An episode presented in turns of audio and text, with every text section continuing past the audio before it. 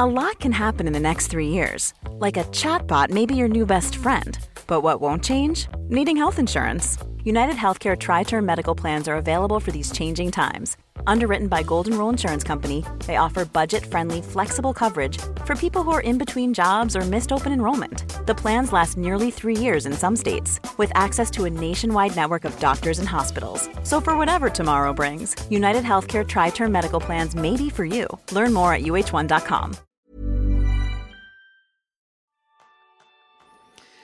¿Te rodeas de las personas adecuadas?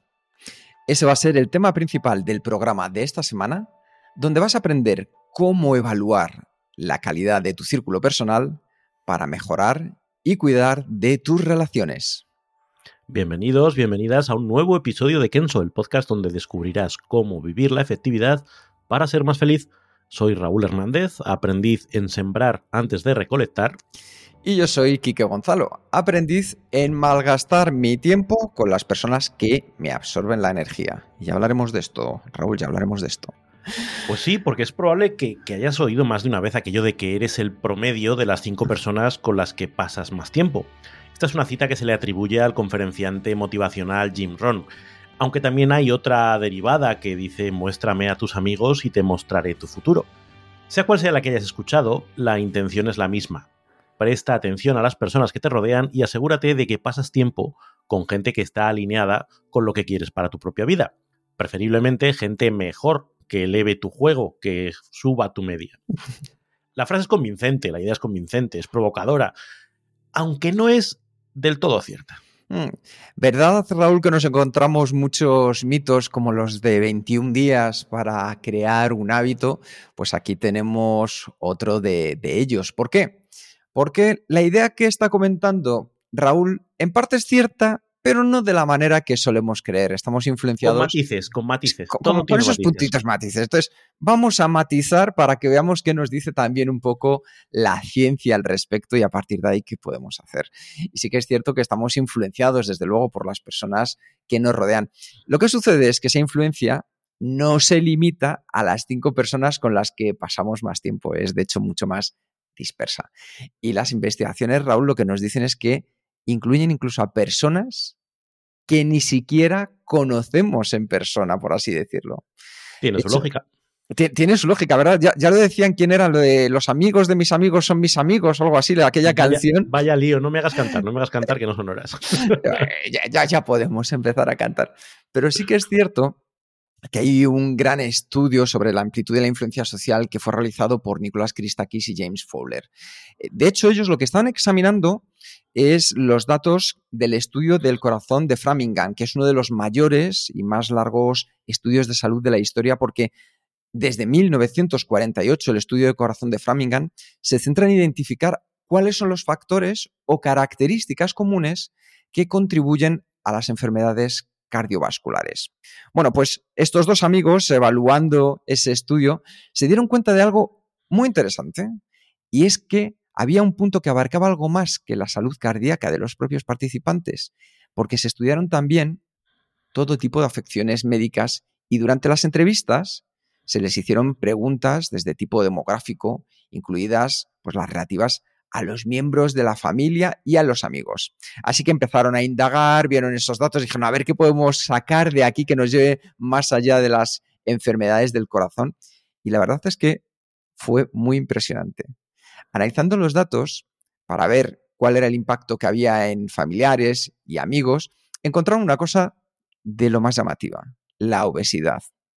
Según los resultados, si un amigo nuestro, Raúl, se vuelve obeso, tenemos un 45% más de probabilidades de ganar peso durante los siguientes entre 2 y 4 años. Yo he debido cambiar de amigos. Hace ay, ay, ay, ay, ay, ay, ay. Yo pensándolo luego me di cuenta que algo de lógica tenía. Fíjate, yo no había caído. Pero lo más sorprendente es que Christakis y Fowler descubrieron a su vez que si un amigo de tu amigo se vuelve obeso, tú también tienes probabilidad de ganar peso en un 20%, incluso si no le conoces de nada. Y se incrementa incluso a una persona más, a un grado más. Es decir, que los amigos, Raúl, nos pueden hacer engordar. Pero también los amigos de tus amigos.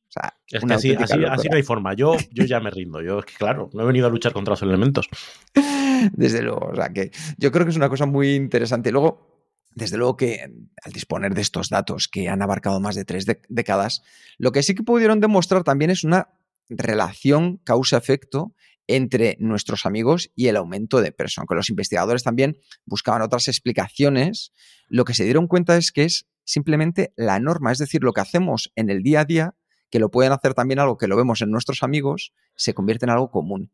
Y si tu amigo es obeso, eso cambia nuestra percepción de lo que es un tamaño corporal aceptable, normal y, en consecuencia, nuestro comportamiento también cambia. Sí, no, no, solo, no solo el, resultado, el ganar peso, sino los comportamientos. Oye, es que está bien cenar pizza habitualmente. Claro. Como este lo hace, al final, quieras que no, eh, tu mente entiende que ese es el límite. Es lo mismo que pasa con los hijos. Al final, los hijos aprenden del ejemplo y ven lo que ven en casa es lo que replican. Pues tú acabas replicando o acabas aceptando como normal lo que ves más alrededor. Si llegas a una empresa y la cultura de la empresa es de trabajar largas horas, la probabilidad de que tú acabes trabajando largas horas, porque es que si no eres el raro, pues aquí sucede parecido. Es curioso, ¿verdad? Que lo vemos tan claro en algunos aspectos y en otros a veces nos cuenta. De hecho, en el estudio que hicieron de seguimiento Christakis y Fowler, también pudieron ver que esto se daba con el tabaquismo. Lo que pasa es que vamos a ir a un punto positivo, que también los hay. Y el estudio más revelador fue el de la felicidad, Raúl porque descubrieron que los amigos felices nos hacen más felices. Yo creo que eso no es ninguna sorpresa. Pero ¿qué sucede? Que si el amigo de tu amigo es feliz con su vida, entonces tú tienes un 6% más de probabilidades de ser feliz. Ya sé que el 6% a lo mejor, Raúl, puede no parecer demasiado. Pero si consideramos que hay estudios que sugieren que un aumento de salario de 5.000 euros hace que aumente nuestra felicidad en torno a solo un 2%, pues un 6% ya triplica ese potencial aumento de sueldo. ¿Verdad? Porque yo que he trabajado mucho en recursos humanos y tú que has estado viviendo desde dentro del mundo de la consultoría, un aumento de sueldo es un tema puntual que de repente te da como un pico de subidón de felicidad, pero luego ya estás pensando en lo siguiente. ¿En qué te gustaría que viniera? Vuelves a la línea a la línea base rápidamente. Efectivamente, pues ahora ya quiero lo siguiente. Entonces, simplemente como contexto para entender lo que vamos a tratar ahora, lo importante es daros cuenta que vuestros amigos, vuestro entorno son realmente vuestro futuro. Y la implicación es que no solo tienes que ser más consciente de con quién pasas más tiempo, sino también examinar quién está, en cierto modo, en su red y cómo les influencia, porque como veis, va más allá de nuestra comunidad social presencial. Así que ya sabes, no eres el promedio de las cinco personas con las que te rodeas. Eres mucho más que esto. Así que vamos a echarle un vistazo. Fíjate que a mí hay, otro, pensamiento, otro pensamiento que me viene de esto y es la responsabilidad que uno tiene respecto a sus propios comportamientos o, o, cómo, o lo que hace, porque no te das cuenta, pero estás influyendo a la gente que tienes alrededor e incluso a la gente de dos y tres grados después, a las que ni siquiera conoces, pero con tu forma de actuar estás también marcando el ejemplo para los que te rodean, lo cual también te puede llevar a pensar de, en, tener un poco más de exigencia contigo mismo, decir, oye, ¿qué tipo de persona quiero ser para todos los que me rodean? ¿Recuerdas el aleteo de la mariposa que provoca un huracán? Pues eso, pues somos pequeñas mariposas todos. Efectivamente, que podemos repercutir e influenciar en nuestra vida, desde luego, y en la vida de los demás. Así que ¿Qué te parece, Reus, si nos adentramos para asegurarnos de que tenemos un entorno adecuado para lo que queremos? ¿Qué te parece? Me parece fantástico y yo creo que podemos empezar hablando del círculo de confianza. Si estás viendo esto en YouTube y si has visto la película de la que te queremos hablar hoy, puede que te suene. Ya sabes que siempre en Kenso nos gusta dirigirte, pues aparte de lo que hablamos durante nuestra conversación, a otras herramientas, otros recursos que te pueden ayudar a profundizar.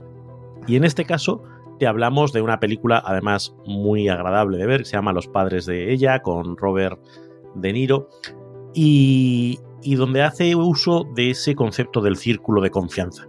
Cuando le dice a su, a su yerno o a su futuro yerno, eh, que no está en su círculo de confianza y que como poco a poco, con las tristes desventuras que vive este pobre hombre, acaba consiguiendo entrar en ese círculo de confianza.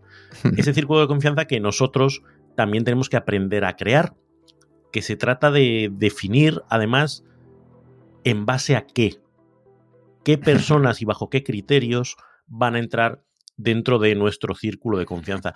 ¿En qué valores se sustenta ese círculo de confianza? Porque es que si no, cualquiera puede pasar. Y de hecho, durante mucho tiempo, los círculos de confianza se han eh, producido en base, por ejemplo, a la cercanía. Hmm. No es que mi círculo de confianza es mi familia. O hmm. mi círculo de confianza es la cuadrilla del bar. O mi círculo de confianza son los amigos que hice en, la EGB y que he arrastrado desde entonces. dices, bueno, ese es un criterio suficiente para que alguien esté en tu círculo de confianza? ¿O a lo mejor hay que darle una vueltita y hay que poner unos criterios de admisión un poquito más elevados? Yo no sé si Kurt Cobain tendría algo que decir al respecto de esto, Kike. Bueno, eh, yo te diré eh, que una de las cosas que más me sorprendió en su momento es que Kurt Cobain, en la carta en la que, bueno, pues en su carta de suicidio, Kurt Cobain, el cantante de Nirvana, hablaba de tres valores de, de su círculo de confianza, que eran paz, amor y comprensión.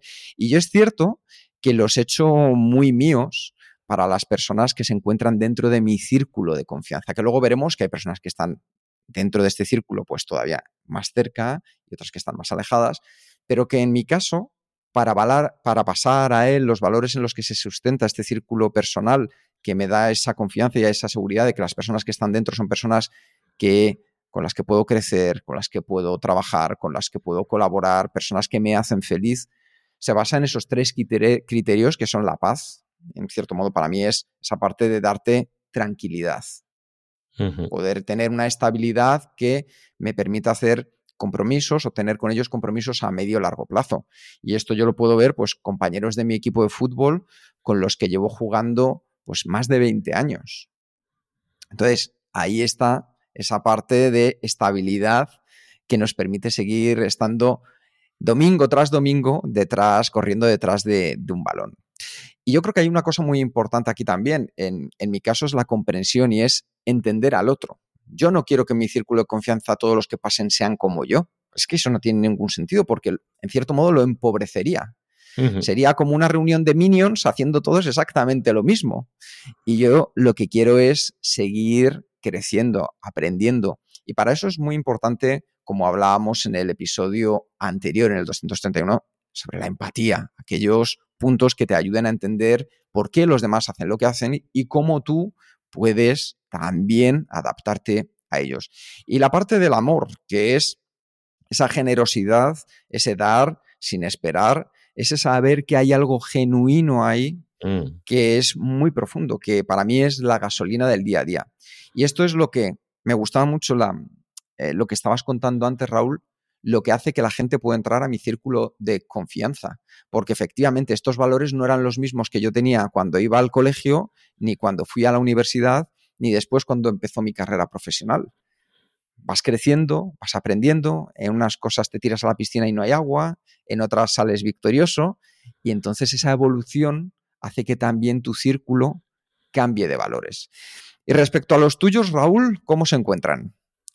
Pues yo creo que se parecen bastante. Eh, al final yo creo que eh, es importante que haya cierta em, comunión de valores. Mm. Eh, y que, tu círculo de confianza tiene que compartir valores. En el caso de los míos, que los tengo aquí escritos delante de la, pantalla, tiene mucho que ver con, con la honestidad, con, ir de frente, esa parte genuina que tú dices, ese em, vulnerabilidad, ¿no? Personas que no tengan miedo en un momento determinado a expresar, oye, pues, pues no me siento bien o, tengo un problema, el, buscar esa ayuda. Y, huir de ciertos elementos que tienen que ver con la superficialidad, el alboroto, la, a mí me gusta la gente tranquila, la gente pausada y, curiosamente eh, son valores que hacen que no necesites estar compartiendo mucho tiempo con esas personas. Eh, me pasó hace una semana, estuve comiendo con una amiga a la que hacía siete años que no veía y la vez anterior que nos habíamos visto habían pasado otros siete años.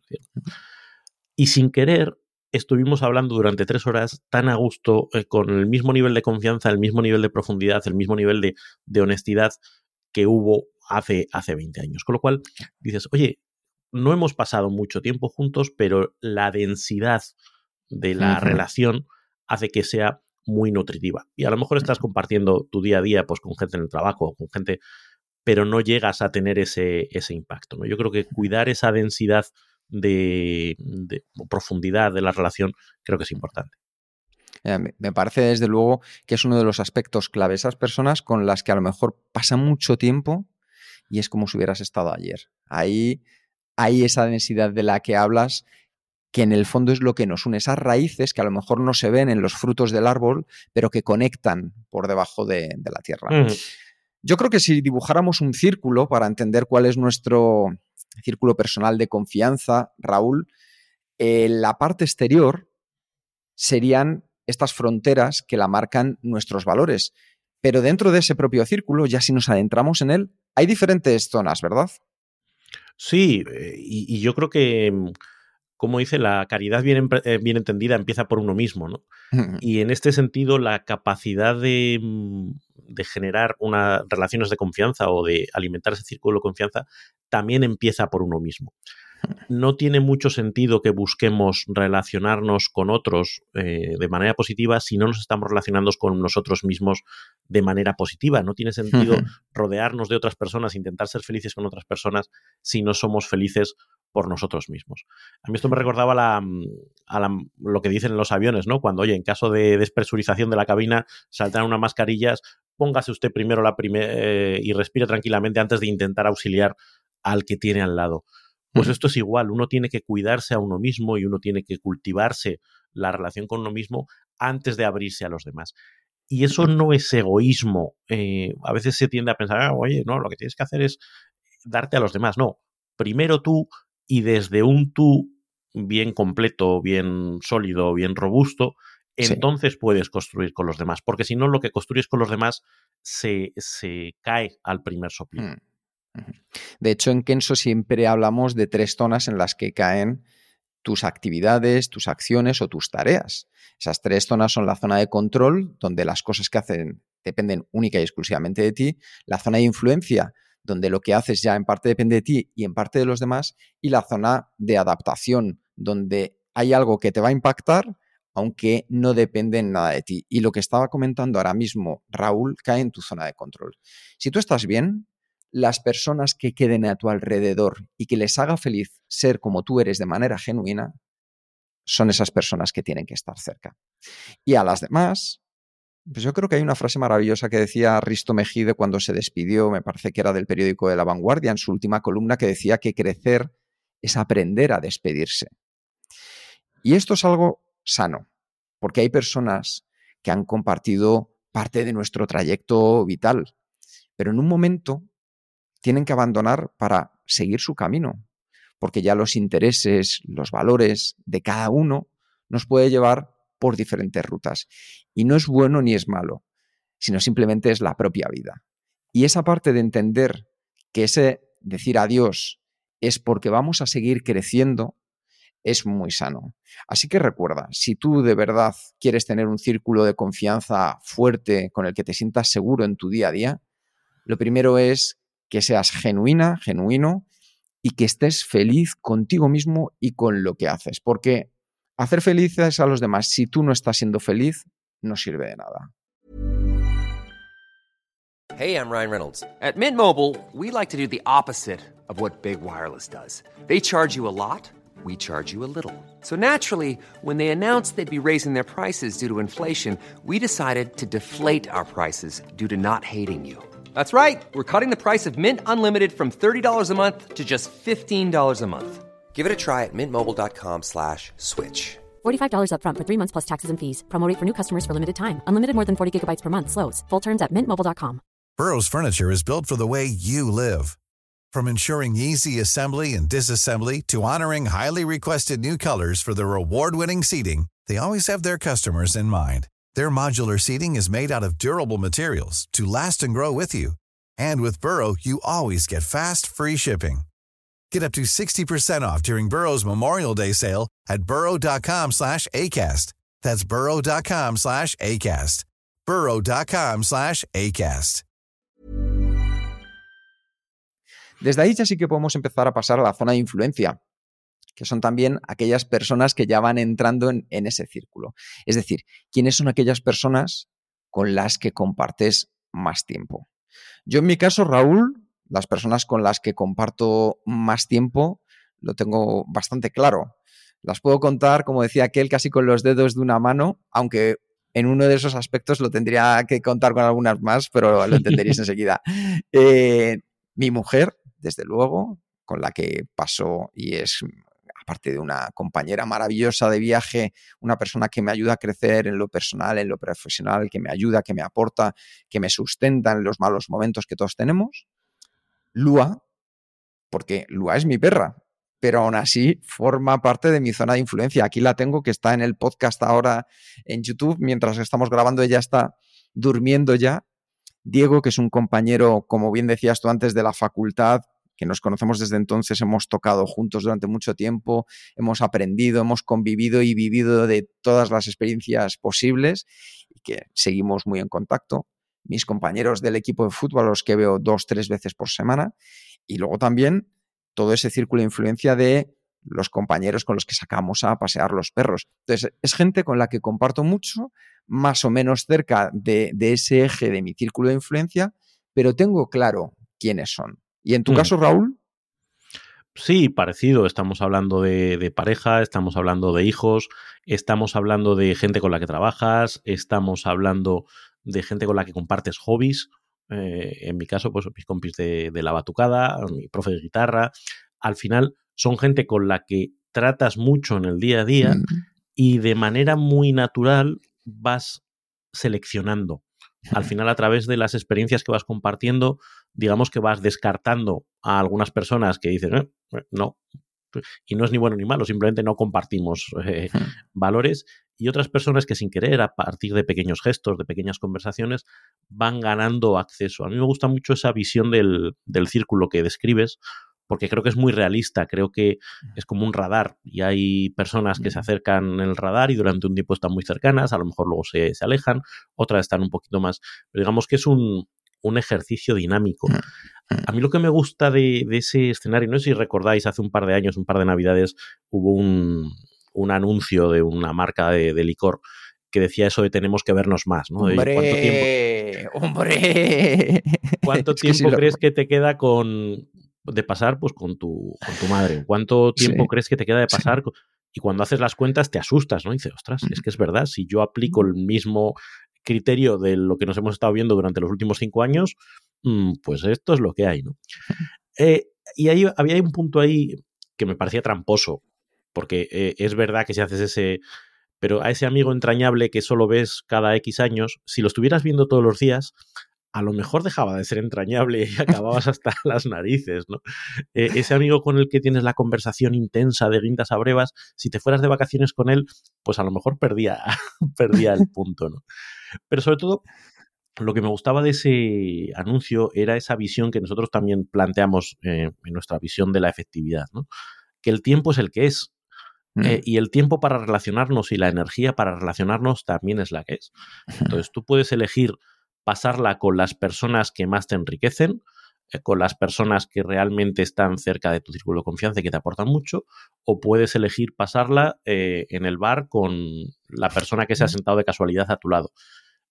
Sea como sea, tu tiempo, tu energía, tu capacidad de socialización, y en el caso de los introvertidos más todavía, se acaba rápido. Entonces, desde esa conciencia, yo creo que está bien seleccionar y cultivar, como veremos después, qué personas son las que dejas entrar dentro de esa zona. Claro, porque cuando tu zona de influencia es sana, como ejemplo podemos poner el propio Kenso. Cuando estás escuchando este podcast, tanto Jerún como Raúl como yo os transmitimos un estilo parecido. ¿Por qué? Porque compartimos esos valores, esas actitudes, esa forma de enfrentarnos a la vida. Habrá otras, desde luego. ¿Es mejor la nuestra que las de otros? No tiene por qué. Para cada una de las personas encontrará su mundo, su audiencia, su gente, pero lo importante es que de manera genuina sean ellos. Así que resumiendo, Círculo, para crear tu círculo personal de confianza, primero entender que las fronteras de ese círculo son tus valores. Segundo, en la zona de control, que es primero que estés bien feliz contigo mismo, contigo misma. Y a partir de ahí empieza la zona de influencia. ¿Y qué preguntas nos podemos hacer aquí que nos ayuden a saber quién puede estar o quién debería estar en nuestro círculo de influencia? Pues primero pregúntate, ¿qué personas se han quedado a tu alrededor cuando te has priorizado a ti? Cuando primero, como hablábamos antes, te preocupas por ti para luego hacer el bien a los demás o ayudar a los demás.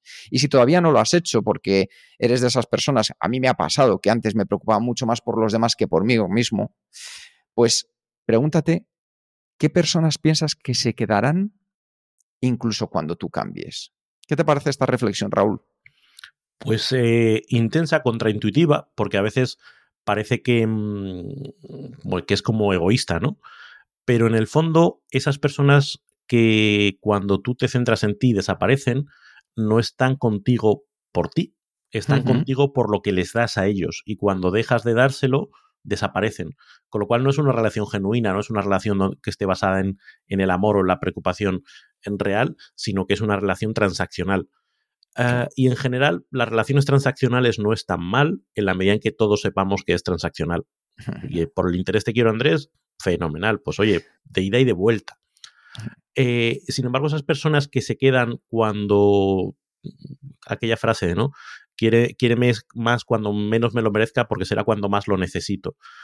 Las personas que se quedan ahí son las que de verdad están contigo por ti y esas son las que tienen un valor extraordinario. Eh, y esas son las que a lo mejor debemos priorizar y cuando salgamos de nuestra cueva, de nuestros momentos de centrarnos en nosotros, cuidarles porque son los que genuinamente quieren una relación con nosotros. De hecho, me encanta este concepto que has traído porque la relación transaccional que vemos todos de manera clarísima muchas veces es la profesional. Es decir, yo trabajo para una empresa, pero cuando me jubile, la empresa no va a venir a, preguntar, a preguntarme, Quique, ¿qué tal? ¿Cómo estás? o cuando me despidan. O cuando me despidan, efectivamente, que puede pasar. Yo siempre lo decía cuando era director de recursos humanos, digo, no te olvides, le decía a las personas, que la empresa en sí es un ente que continuará incluso cuando tú te vayas. Entonces, ahí que lo vemos muy claro, muchas veces nos cuesta más verlo en las personas que nos rodean. Entonces, me parece muy buen punto el que traías ahí. Y pensad una cosa, cuando os estáis diciendo no a vosotros mismos es porque, como decía Raúl, estáis diciendo sí a otras personas. Pero eso muchas veces no nos hace feliz. Pero cuando nos decimos sí a nosotros mismos, aquellas cosas que nos importan, si hay otras personas que dicen no a eso, es porque probablemente ya hay determinados valores o actitudes que no compartimos y es el momento de saber qué se debe de quedar, como decíamos antes, aprender a despedirnos en este caso. Que es doloroso, que al final esa despedida es, es eh, ostras, ¿y por qué esta persona no me quiere? ¿no? Al final, eh, ¿por qué este amigo no muestra interés? ¿Por qué este...? Pero llega un momento que dices, da igual el por qué, la realidad es que está siendo así. Y en vez de estar intentando que una persona que no demuestra interés por ti lo demuestre, pasa de esa persona y deja hueco para otras personas que sí va a haber que, que, demuestren ese interés. Entonces, ir por el mundo demostrando como tú eres y atrayendo a la gente que es como tú, sin estar eh, con ese apego ansioso de, de que porque esta persona en concreto no quiere saber nada de mí, es mm. mucho, mucho más sano, porque de lo mm. contrario te acabas quedando atrapado en, en, relaciones que no, que no son eso, sanas, no son productivas. Como me gusta lo que acabas de decir, Raúl. Entender que muchas veces salir significa que vas a dejar entrar algo en la vida. Es decir, cuando yo dejo marchar es porque también pienso que va a venir algo. O sea, que esto me parece un gran concepto como punto de apoyo. Cuando dices no a algo es porque quieres decir sí a otra cosa. Y cuanto más claro tienes a qué quieres decir sí, más natural, más fácil resulta decir no. Es como, mm, es que esto no me está aportando y como no me está aportando, tengo todo el derecho a alejarme y a mm. liberar ese espacio de tiempo, de dedicación, de energía, de preocupaciones para dárselo a otra persona o incluso para dejar el espacio abierto para ver qué me trae mm. la vida. Porque es que si no, estás atrapado, no tienes, has gastado todo tu presupuesto en algo que no te está resultando rentable. Sí, y el presupuesto, como bien decías, de nuestro tiempo es inversión limitada. No vivimos para siempre. Y ahí O sea hay, que- hay un concepto económico Sí. que a veces también, que es el- la falacia de los costes hundidos, ¿no? Es que, oye, Sí. ¿cómo voy a eh, dejar de hablar con este amigo que es mi amigo de la infancia? Hmm. Ya, pero a día de hoy, ese amigo de la infancia, no. ¿Cómo voy a romper una relación de no sé cuánto tiempo si, si pero si no, pues no, ¿no? Entonces, tomar las decisiones respecto a lo que está siendo ahora, no a lo que ha sido en el pasado, creo que es una buena, una buena reflexión. Lo es, lo es. Y además es muy potente, Raúl, porque darnos cuenta al final, hay una persona que me lo decía, que tu vida la puedes dividir en tercios, en cuartos, y probablemente el tercio que estás viviendo ahora va a ser mejor que el tercio que viene muchas veces por delante. Entonces, esos momentos de máxima energía o máximas ganas, aprovechalos. Entonces veíamos, zona de influencia. Primera pregunta, ¿quién se ha quedado a tu alrededor cuando primero te has preocupado de ti? Segunda pregunta, Pregúntate si están todos los que son y si son todos los que están. Porque hay una cosa muy importante, es que empieces, como veíamos en el estudio, a intentar evitar tanto como te sea posible a esas personas negativas que ya sabes, que te van drenando poco a poco la energía y como muy bien decía Raúl, vamos diciéndole adiós a estas personas para darle la bienvenida a aquellos que sumen, a aquellos que nos hagan crecer. Sí, ahí eh, todos somos conscientes de que no todas las relaciones son igual de eh, gestionables. Eh, la familia es más difícil dejar de hablar con tus padres por muy eh, negativo que pueda ser la relación con ellos, o con un hermano, o porque al final estás obligado. Con amigos, pues es más fácil. Con relaciones profesionales, más fácil aún. Simplemente con dejar de contestar los mensajes en el WhatsApp, ya te dejan de llamar y cuando te quieres dar cuenta hace cinco años que no, que no los ves. ¿no? Eh, pero tenemos que ser conscientes de que nuestra capacidad de gestionar eso eh, pues puede estar limitada. Pero de nuevo, volviendo al, al, ejercicio de la zona de control, zona de influencia, zona de adaptación, oye, pues eh, a llevarlo lo mejor posible. Que nos tenemos que ver en Navidades, pues respira uno hondo, en vez de pasar cinco días, pues va solo uno.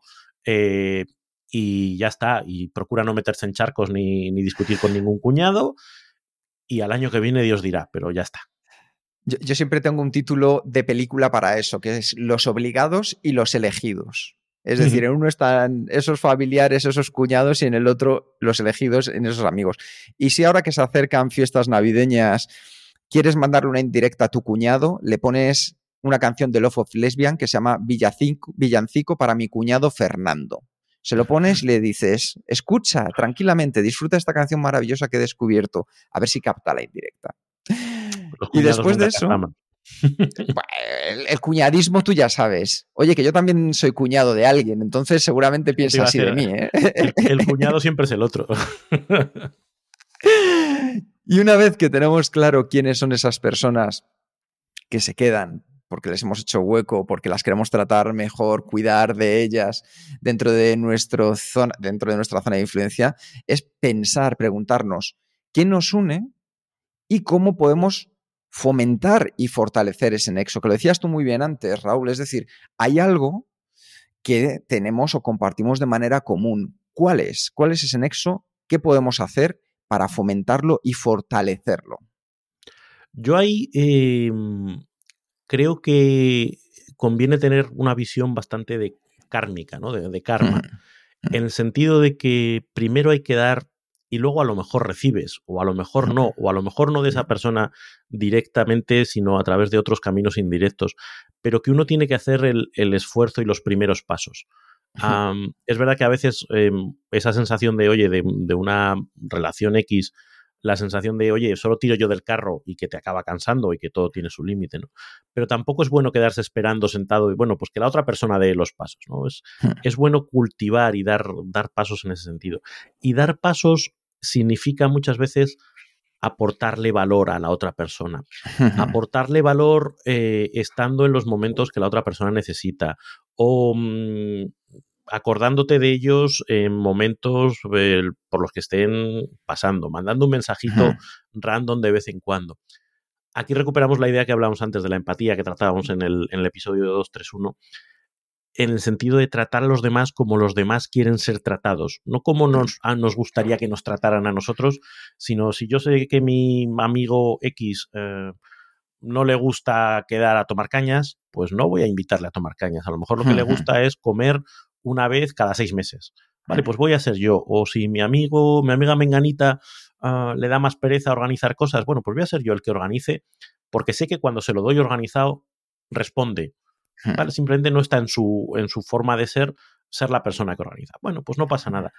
Dar esos esfuerzos para ir contribuyendo a la relación, siempre con la sensación de que haya cierto toma y daca, ¿no? Porque si no, pues al final estás haciendo el, el canelo.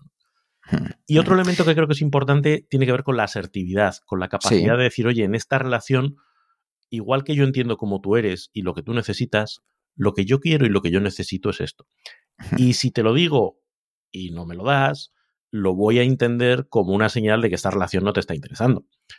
Porque ya he hecho el esfuerzo de mostrarme vulnerable, ya he hecho el esfuerzo de decirte, oye, a mí me gustaría que estas cosas fueran así, hemos tenido un conflicto y lo he abordado desde el punto de vista de aprendizaje y de para la próxima vez hagamos así.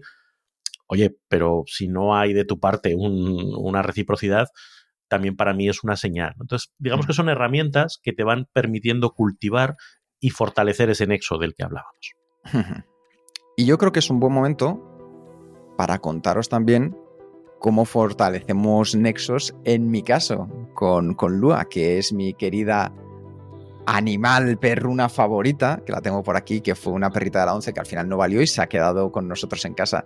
Lua tenía una enfermedad y, bueno, después de probar ir al veterinario y demás, cambiamos de pienso y contactamos con DogFi. DogFi es una empresa que tiene menús 100% naturales, adaptados a cada perro y diseñado por veterinarios. Lo mejor de todo es que la composición son todo ingredientes de verdad, sin ningún conservante, sin aditivos. Y oye, nosotros estamos encantados porque a Lua, la verdad es que le encanta la comida. Os lo enseñaré en un vídeo en Instagram. Si me seguís en arroba Enrique Gonzalo, ahí lo veréis. Y fue todo un éxito. Y oye, yo quería que también disfrutáis de ello, así que les contacté, hablé con Dogfai y les dijimos a ver si podíamos ofrecer algo a nuestra audiencia, a vosotros que tenéis animales perrunos y sabéis que, que os van a ofrecer un 30% de descuento más el envío gratis y además si introducís el código KENSO10, lo dejaremos en las notas, KENSO10, un 10% adicional. Así que, ¿a qué esperas para fortalecer el nexo con tu animal favorito?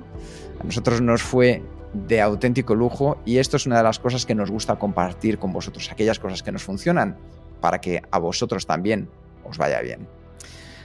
Así que viendo por un lado, Raúl, cuáles son los nexos que tenemos, también yo creo que hay un punto del que no debemos obviar, que es el que nos separa y cómo podemos hacer para entender esa parte que a lo mejor puede tirar hacia energías contrapuestas. Así que en esos casos, yo una de las cosas que más me gusta hacer es vuelvo al tema de la empatía.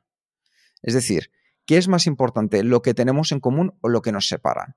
Pero es que luego lo que nos separa es lo que hace diferente y que probablemente a mí me ayude a crecer entendiendo por qué otra persona tiene un punto de vista diferente, o por qué piensa como piensa, o por qué hace lo que hace. Y a mí, personalmente, cuando trabajo desde esa humildad de voy a entender mejor al otro, me ayuda a crecer. Me ayuda a crecer y a entender nuevos lugares, nuevas ideas, a llegar a otros sitios que no tengo por qué estar de acuerdo, pero probablemente sí que me ayuda a que la otra persona entienda que yo respeto ese lugar que tiene. Yo creo que en, en ese sentido, el poner encima de la mesa esas diferencias, el verbalizarlas, y desde una ética del respeto, de entender que mm. yo soy como soy, tú eres como eres, y eso no significa que lo mío sea lo correcto ni lo tuyo sea lo correcto, sino, vale, ah, vale, me doy cuenta que yo soy así, por eso en estas situaciones reacciono así, me doy cuenta de que tú eres así y por esto en estas situaciones reaccionas así, y ahora que están todas las cartas sobre la mesa, ¿qué queremos hacer? Hmm. ¿Cómo vamos a comportarnos en, en las siguientes eh, veces? Esa capacidad de llegar a compromisos después de haber puesto todas las cartas sobre la mesa, es lo que define relaciones sanas entre gente distinta. Porque fluir con gente que es igual que tú es razonablemente fácil, hmm. pero no es enriquecedor. Como tú dices, hmm. es como reunión de minions, todos igual. Eh, sin embargo, cuando eres capaz de articular una colaboración o una forma de trabajar en común o una forma de relacionarte en común con alguien que no es como tú, eh, acabas obteniendo los beneficios de ese crecimiento y sin que eso tenga que derivar en que tú impongas tu forma de ser o que el otro te imponga a ti la suya, sino desde nuestra diferencia encontramos un terreno común que nos sirve a las dos partes. Me encanta porque mucha gente, cuando escuche esto, a lo mejor están pensando ya en el buenismo. Y esto no tiene nada ni de buenismo ni de que sea fácil.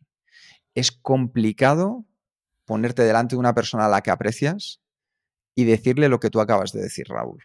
Es decir, yo te aprecio, te quiero, pero aquí hay una cosa que nos separa y desde ahí hay un respeto mutuo.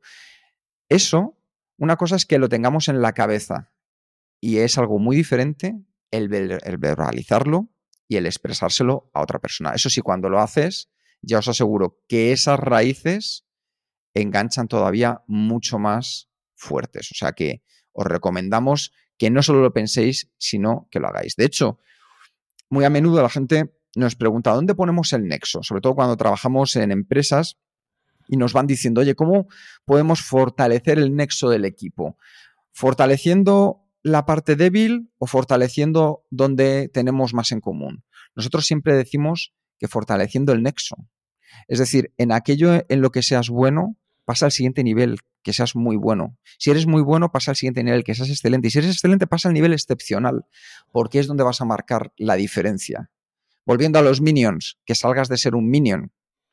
Porque si lo que haces es mejorar aquello que te lastra y le pones todo tu esfuerzo, todas las energías, todas tus ganas, Probablemente incluso sea algo en lo que ni te gusta, ni es fácil.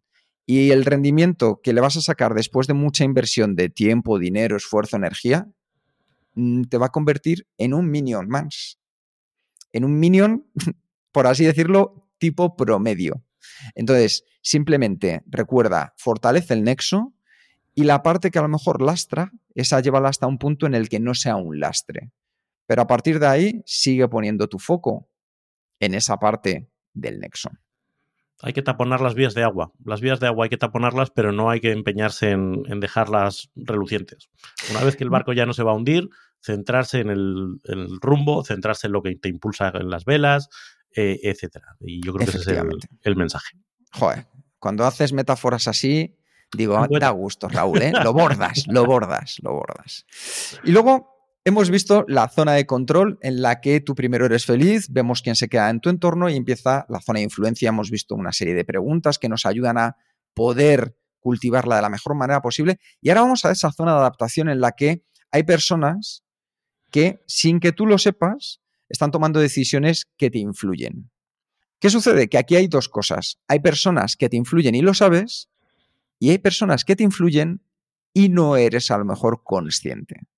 Así que yo creo que es muy importante que te hagas estas dos preguntas.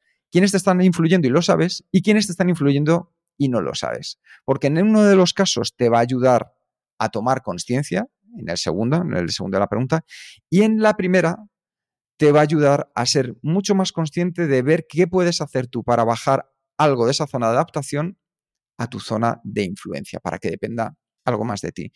Raúl, ¿a ti qué cosas te influyen o personas, mejor dicho, te influyen, pero no tienes ningún poder sobre ellas? jo, es que cuando decimos que no tenemos poder, yo creo que no tienes poder cuando no tienes conciencia. ¿Qué quiero decir con esto? Eh, a mí en una época de mi vida tenía mucho poder sobre mí eh, las noticias, porque me pasaba el tiempo mirando las portadas de los periódicos. Entonces sin darme yo cuenta, me llevaba a un estado de intranquilidad, a un estado de querer discutir por cosas que realmente no tenían mucho sentido. En el momento en que tomas conciencia de eso, adquieres poder sobre ello. Y entonces minimizas el consumo de ese tipo de contenidos y lo cambias por otro tipo de contenidos. Hay una metáfora que, utilizaba Fidel Delgado en, en una charla, que decía que somos botijos.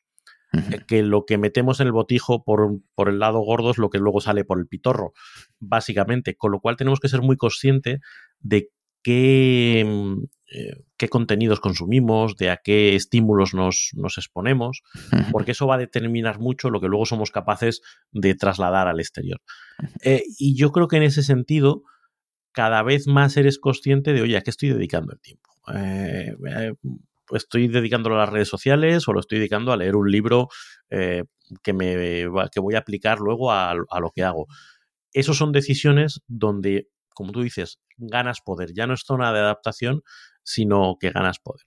Que, oye, que tienen poder sobre nosotros los políticos que deciden determinadas cosas, o que, pues sí, pero al final, cuanto más consciente seas, más puedes reducir el ruido externo y transformarlo en acción interna. Por lo tanto, ya no es, ya no estás tan indefenso. Y desde ahí hay una perspectiva maravillosa, Raúl, que muchas veces nos la ponemos o nos la imponemos, mejor dicho, como una barrera infranqueable, que es preguntarnos a quién nos gustaría conocer y todavía no hemos conocido. De hecho, a mí me gustaría compartir con vosotros un caso personal y es el de David Cantoya. David Cantoya es el creador de Pocoyo. Y en un momento de mi vida profesional, pues de repente me llaman para ver si quiero participar en un proceso de selección para ser el director de recursos humanos de Cinquia, que es la empresa que llevaba Pocoyo. Y había algo, Raúl, había algo que a mí no me, no me daba buena sensación. Bueno, la intuición me decía que algo fallaba. Y entonces decidí conectar con David Cantoya, porque ya no estaba dentro de la empresa y él había sido el creador, aunque ahora ya no estuviera con Pocoyo. Le escribí, me respondió muy amablemente y quedamos un día a tomar un café. Y en ese café me resolvió muchísimas dudas. Simplemente un pequeño ejemplo. Sacó de su móvil una foto y me la enseñó y era una piruleta de Pocoyo de dimensiones estratosféricas. Y me dijo, Kike, dice, ¿tú crees que cuando nosotros creamos Pocoyo, lo que queríamos es que fuera una bomba calórica para los niños? me respondió todo. Pero es que no solo eso, sino que tuvo la generosidad de abrirme puertas a otras personas que se han convertido luego en amigos y que de otra manera no hubiera llegado, como Humberto Matas, que fue uno de los primeros entrevistados de este podcast y al que pues, tengo el enorme placer de decir que me ha enseñado tantísimo que desde aquí se lo agradezco y las puertas que me ha abierto a otras personas como José Carlos Palencia, que también le entrevistamos en el podcast y otros tantos. Eso sí, fíjate que lo digo con antelación. Raúl, ojo a esto, ¿eh? Para 2023 tengo una pedrada muy fuerte por conocer a Quique González el cantautor. Por diferentes razones, diversos motivos, pero me lleva a ver cómo puedo en este 2023 conocerle. Así que audiencia, si nos estáis oyendo, si nos podéis poner en contacto con Quique, González. Si eres, si eres eh, eh, miembro de la audiencia de Kenzo y no lo sabemos, ayuda a este otro Quique que lo, agradecerá un montón, porque si no, vaya turra que nos va a dar todo el año. Y reconocelo, Quique, tus canciones no son las más alegres del mundo, así que vamos a cambiar son las, no son las, quizá no son todas las más alegres, pero son las mejores que hace un cantautor a día de hoy. Así que entre Quique Gonzalo y Quique González solo hay un par de letras de diferencia. Y este año hay una pedrada muy fuerte por conocerlo ya. ¿Ves? Hago público mi reto de 2023, uno de ellos. Fíjate, yo, yo creo que es interesante esto que planteas eh, de cara a expandir ese círculo de confianza. A veces tenemos a, a creer que, tenemos que jugar con las cartas que nos dan, ¿no? Tenemos que elegir de entre la gente que nos vamos encontrando con quién nos quedamos o con quién no. Pero también podemos tomar acciones para explorar y mm. para abrir nuestro, nuestro campo de acción. Y si queremos, yo qué sé, eh, dedicarnos a, a la música, pues podemos buscar a alguien que nos abra el camino por ahí. Si quieres crear un club de lectura, pues te puedes acercar al club de lectura que hay en tu barrio y de repente vas a contactar con gente afín. O sea, ni siquiera estamos pensando en que tenga que ser gente muy, muy top, sino simplemente tú hacer una decisión consciente de buscar qué quieres plantar en tu jardín. A mí me gusta mucho esa metáfora del, del, jardín, de cultivar tus relaciones. No se trata de que tengas una finca y que crezca allí lo que caiga y lo que el viento traiga, y si es mala hierba, mala hierba, y si sale un manzano, un manzano, y si sale... No, que tú tengas una visión de qué jardín quieres. Y a lo mejor eso significa purgar las malas hierbas, casi seguro, significa irte al, al vivero a comprar una planta determinada que no habría forma de que tuvieras en tu jardín, significa cuidar las plantitas cuando son pequeñitas para que germinen, el protegerlas, el darles abono, antes incluso de que puedan dar un fruto o una flor. Eh, Keith Ferrazzi eh, es el autor del libro Nunca comas solo, y uno de los autores que hablan de networking de manera más, más habitual. Y su libro a mí me, me resultó muy significativo porque yo tenía la visión del networking como algo sucio, algo falso, algo no genuino, ¿no? Algo de coleccionar contactos de manera transaccional aprovechado, ¿no? Y él me cambió mucho esa visión. La, la, idea de que tener que cultivar tu círculo de relaciones de manera activa no es algo malo, de hecho es algo que tiene mucho sentido y que no tienes que esperar un retorno inmediato. De hecho, puedes plantar una plantita y a lo mejor no germina, no pasa nada, pero sí que tienes que tomar acciones concretas para tener las plantas que tú quieres, tener el jardín que tú, que tú quieres y conseguir al final eh, esos frutos. ¿no? Entonces, me, me, parece que es una visión interesante el ampliar ese círculo y el traer plantitas que a lo mejor de manera natural no vendrían a tu jardín, pero que tú quieres cultivar. Así que no te pongas límites. Piensa que hay personas que a lo mejor no conoces, pero puedes traerlas a tu círculo de confianza, puedes conocerlas y seguro que algo van a plantar como muy bien estaba diciendo Raúl. Raúl, vamos cerrando, vamos aterrizando este episodio. Pues venga, vamos, vamos con ello. Vamos a hacer un pequeño resumen. Ya sabes que es uno de nuestros propósitos de esta temporada en el podcast, terminar resumiendo el, el episodio. Hemos hablado de que eh, no somos solo eh, la media de las cinco personas con las que más nos eh, relacionamos, sino que nuestro círculo social puede ser más amplio y más difuso, pero sí es verdad que estamos muy influidos por la gente que nos rodea. Y por eso es interesante tomar decisiones conscientes para cultivar ese círculo de confianza. Ese círculo de confianza que luego podemos dividir en partes. Tenemos una primera parte que es la zona de control o el equivalente a la zona de control, que es lo que tiene que ver con nosotros mismos. Primero nos ponemos la mascarilla ah, de oxígeno a nosotros mismos y luego nos damos a los demás. Nos tenemos que cuidar nosotros primero antes que eh, intentar buscar relaciones con los demás, porque solo las relaciones genuinas basadas en estar bien uno mismo van a tener sentido. Hemos hablado también de la zona de influencia, de la gente que nos rodea, de la gente con la que tenemos más contacto y lo importante que es seleccionar a esas personas, saber si están todos los que son y si son todos los que están y a partir de ahí empezar a trabajar los nexos en identificar qué es lo que nos une y cómo se puede fortalecer y cómo trabajar lo que nos separa de una manera consciente, de una manera asertiva, para llegar a compromisos que nos permita que esa distancia no rompa algo que merece la pena. Y también hemos hablado de esa zona de adaptación, de esas relaciones más difusas, pero que también nos acaban influyendo y cómo tenemos el poder de ir decidiendo qué metemos en nuestro botijo, de a qué estímulos y a qué relaciones nos sometemos, incluso cuáles vamos a buscar de manera consciente, para que eso derive en qué es lo que luego nosotros somos capaces de aportar al mundo. Pues yo creo que ese es un resumen maravilloso de todo lo que hemos oído, escuchado en este podcast. Ya sabéis que al final consumir información con acción es efectivo, así que es tu momento de llevarlo a la práctica. Tendrás, si eres miembro de Kenso Círculo, el plan de acción para poder descargarlo. Y si tú quieres serlo, ya sabes que nos encantaría esperarte dentro de nuestros patrones, porque queremos dar las gracias muy especiales a Gracia Kaum y a Kirian, que se han unido como mecenas de Kenso Círculo. Ya sabes, libros, descuentos, nuestra eterna gratitud, tenernos cerca, ayudarnos a que este podcast siga adelante. Eso es lo que consigues si vas a kenso.es barra círculo y nos apoya siendo un patrón más de este podcast. Quique González, eh, si quieres unirte a Kenso Círculo, estaremos encantados y Quique Gonzalo te dará atención personalizada, sin duda.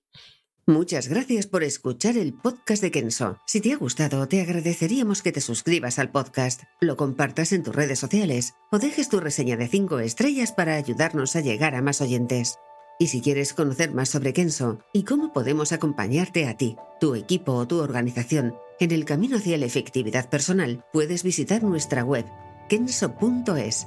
Te esperamos la semana que viene en el próximo episodio del podcast de Kenso, donde Raúl, Quique y Jerún buscarán más pistas sobre cómo vivir la efectividad para ser más feliz. Y hasta entonces, ahora es un buen momento para poner en práctica un nuevo hábito Kenso. Cultiva el jardín de tus relaciones para cultivar el futuro que deseas. Nos escuchamos pronto.